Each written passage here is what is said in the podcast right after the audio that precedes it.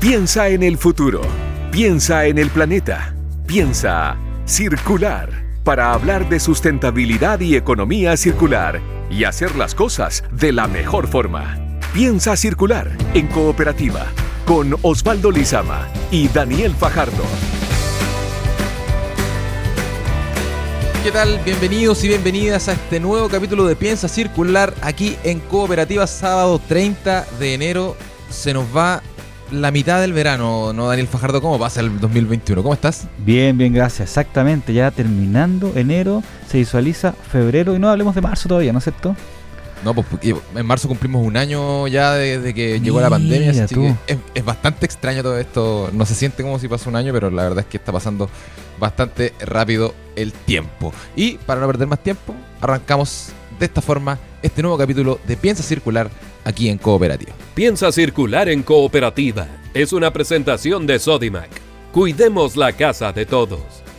Hoy empieza a circular, sabemos sobre la iniciativa de Peñaflor que invita a los vecinos y vecinas a gestionar sus propios residuos.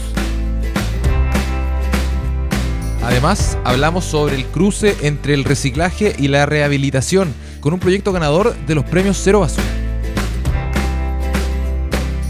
Y para terminar, en el Consejo de la Semana seguimos con el segundo capítulo de la saga Economía Circular para el bricolaje casero. Acá, nada se pierde. Piensa circular en cooperativa. La Pampa, el desierto y el mar de Iquique los inspiran cada día para desarrollar una minería sustentable comprometida con la región de Tarapacá.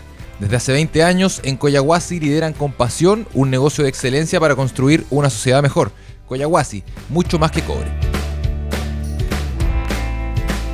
Y hoy tenemos una muy muy linda iniciativa en nuestro programa. Es la ganadora en la categoría Impacto Social de los premios Cero Basura 2021.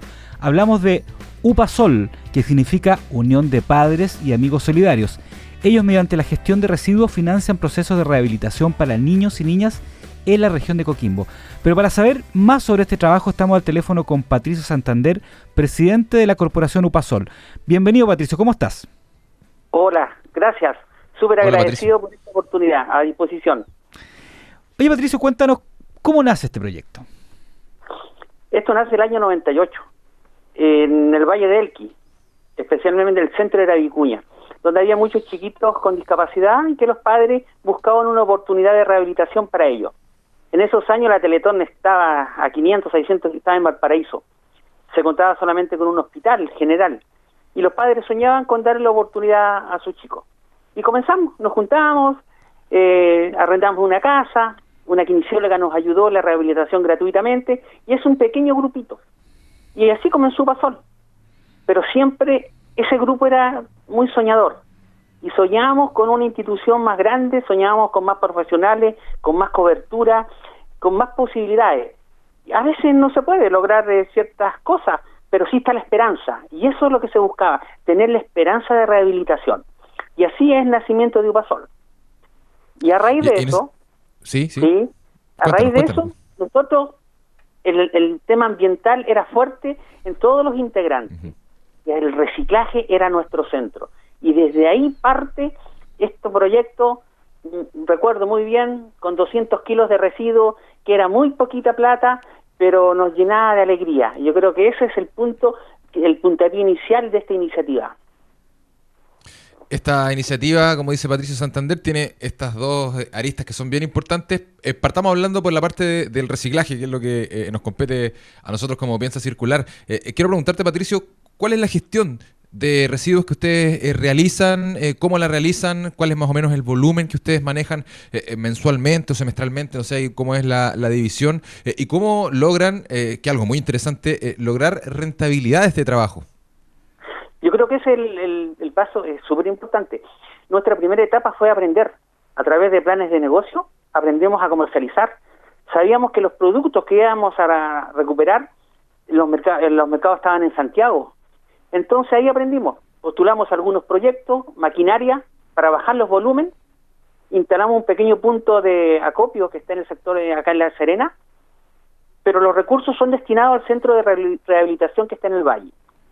Y comenzamos a recibir en nuestro centro papel, cartón, chatarras, plástico, pero no solo eso, sino que nosotros recibíamos todo. todo lo que sea inorgánico. Me refiero a mobiliario, eh, eh artículos, a un auto viejo, por ejemplo. O sea, cachureo, chatarra en el fondo. Todo, todo, todo. Es una libertad. Y más adelante yo le voy a explicar el por qué, la importancia que tiene eso. Porque un elemento es recuperar y comercializar, que eso nos da los recursos para en gran parte sostener nuestra iniciativa.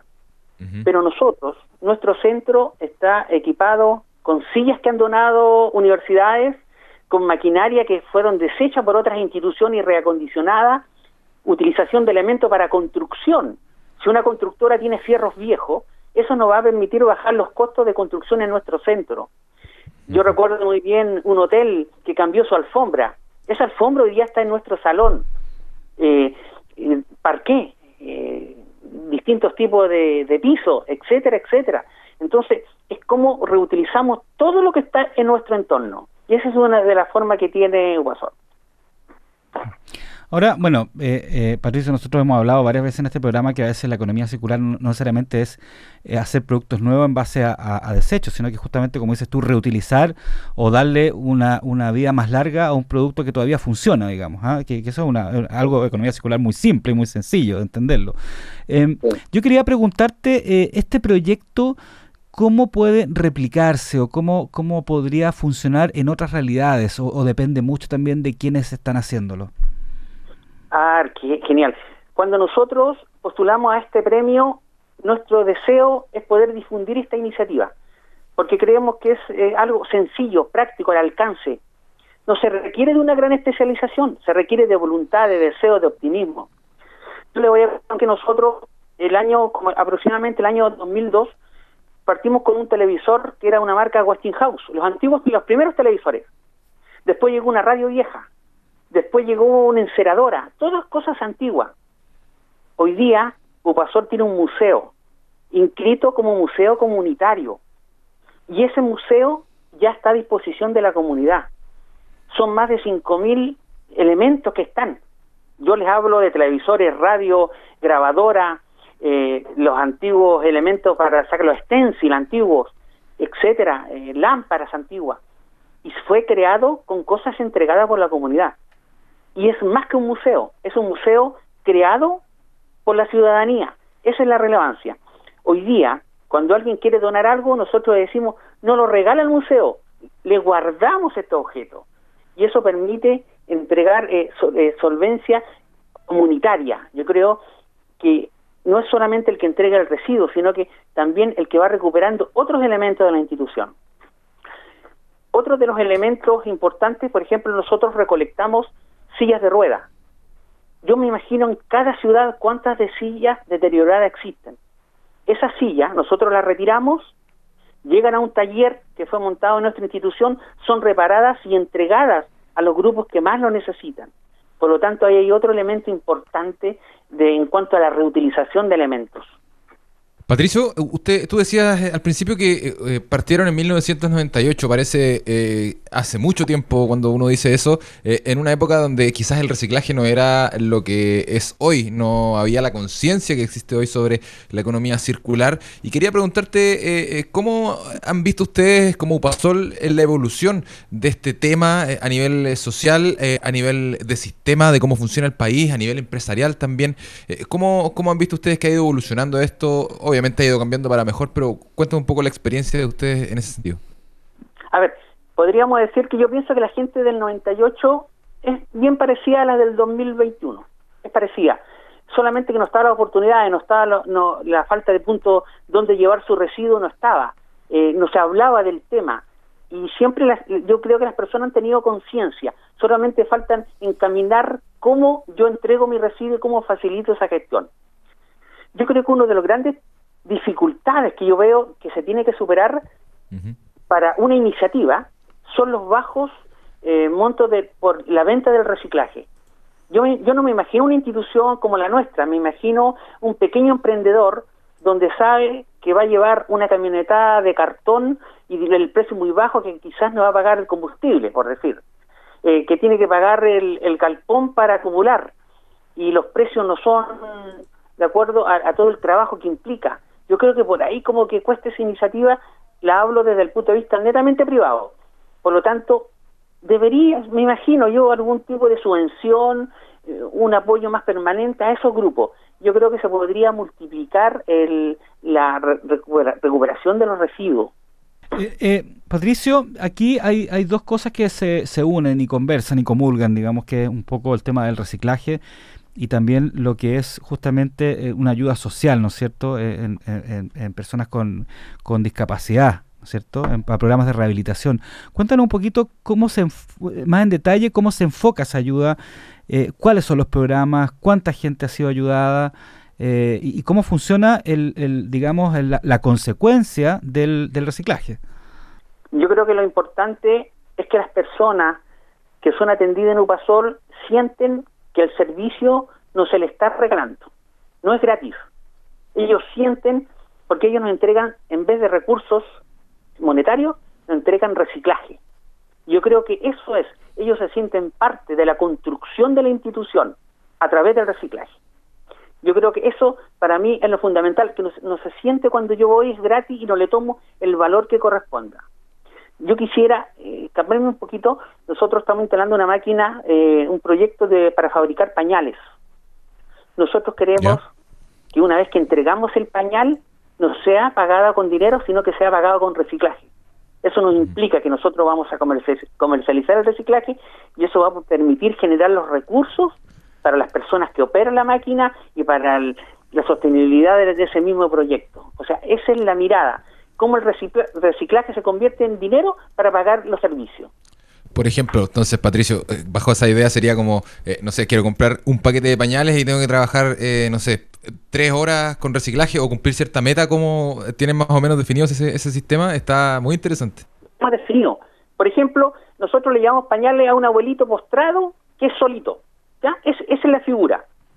Pero en torno a ese abuelito existen vecinos, existe un club deportivo, existe una junta de vecinos. Entonces queremos que esa junta de vecinos, ese club deportivo, diga, ya, yo lo voy a juntar las latas, lo voy a juntar el papel para que se apoye en pañales a esta persona.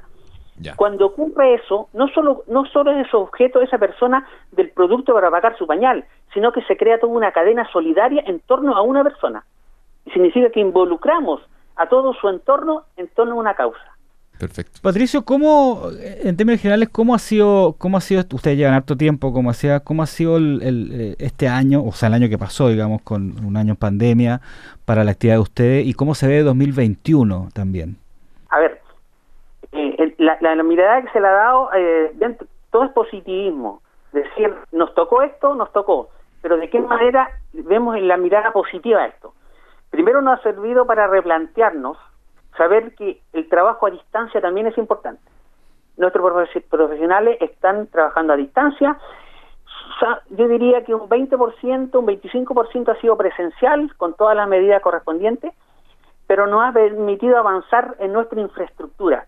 Nosotros creemos que el 2020 y 2021 va a permitir entregar, eh, en cuanto a, instalaciones eh, adecuadas, eh, modificadas y óptimas para un buen para un buen servicio. Yo creo que hemos avanzado en eso, en ese trabajo interno y en ese paralelo que requiere toda institución. Yo creo que lo hemos mirado por ahí. Hoy día estamos trabajando en varios proyectos, se ha unido más gente a trabajar con nosotros, algunos profesionales, que van a potenciar la gestión. Respecto de eso, Patricio, eh, eh, proyectos nuevos que ustedes quieran eh, implementar, aparte de esto de los pañales que nos estabas contando, contando quizás expandirlo a otro tipo de artículos, quizás, o, algún otro proyecto que tengan en mente, si nos puedes contar un poco de eso. Bueno, otro de los proyectos que, se, que se, está de para por todo esto, nosotros tenemos un pasar, que eso conocimos la experiencia, los traperos de Maus en Santiago muchos años, y los nuestros son los traperos de Upasol son todo lo que la comunidad entrega y que podemos comercializarlo a bajo precio. Eso también genera un pequeño ingreso para la institución. Dentro de los proyectos que estamos nosotros preparando, queremos eh, reparar alrededor de 200 sillas de rueda con este proyecto ir a los domicilios de las casas. Cuando el Servicio Nacional de la Discapacidad, Desarrollo Social o, cualquier, o municipios entregan una silla, se entrega pero nunca tiene reparación por lo tanto, esa silla tiene una vida útil muy baja, porque un abuelito quizás no va a saber arreglarla y ahí queda. Y pronto está pidiendo otra silla, porque la de él no funciona. Entonces queremos darle más vida útil a esa silla.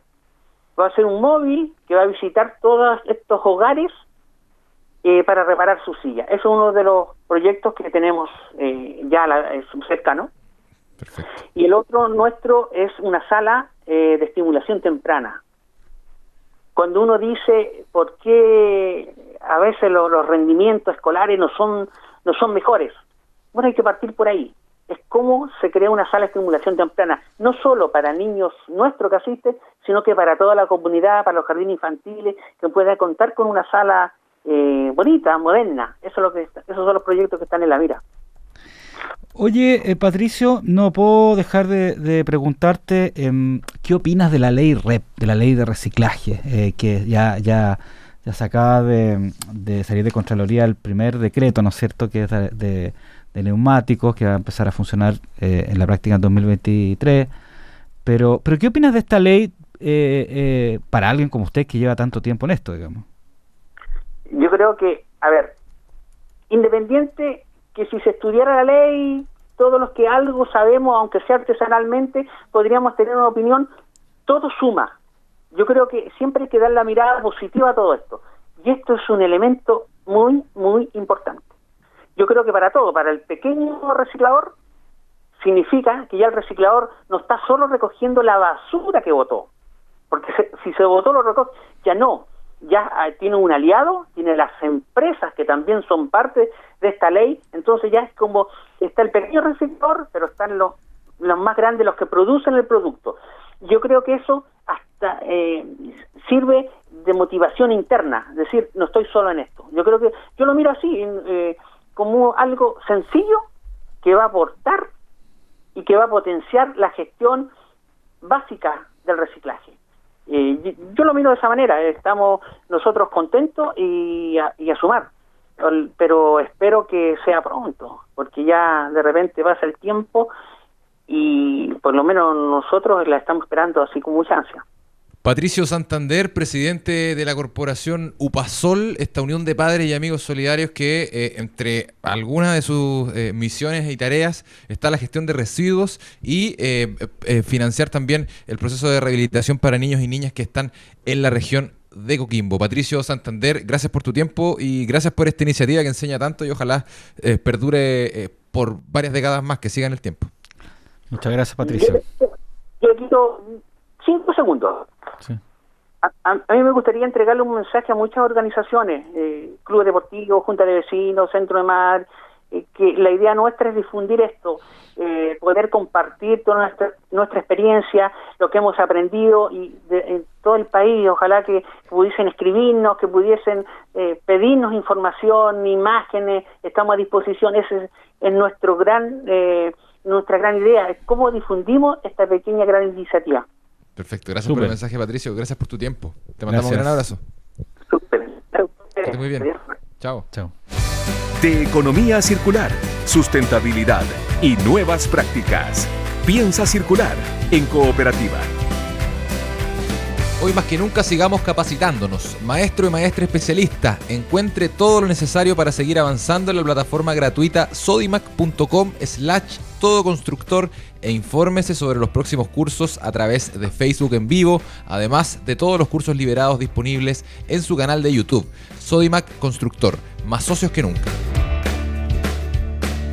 Porque son mucho más que cobre, en Coyahuasi están comprometidos con el futuro de Tarapacá son mejor educación para nuestros jóvenes, son apoyo para el crecimiento de la economía regional, son desarrollo para las comunidades, son minería responsable con el entorno, son Coyahuasi, mucho más que cobre.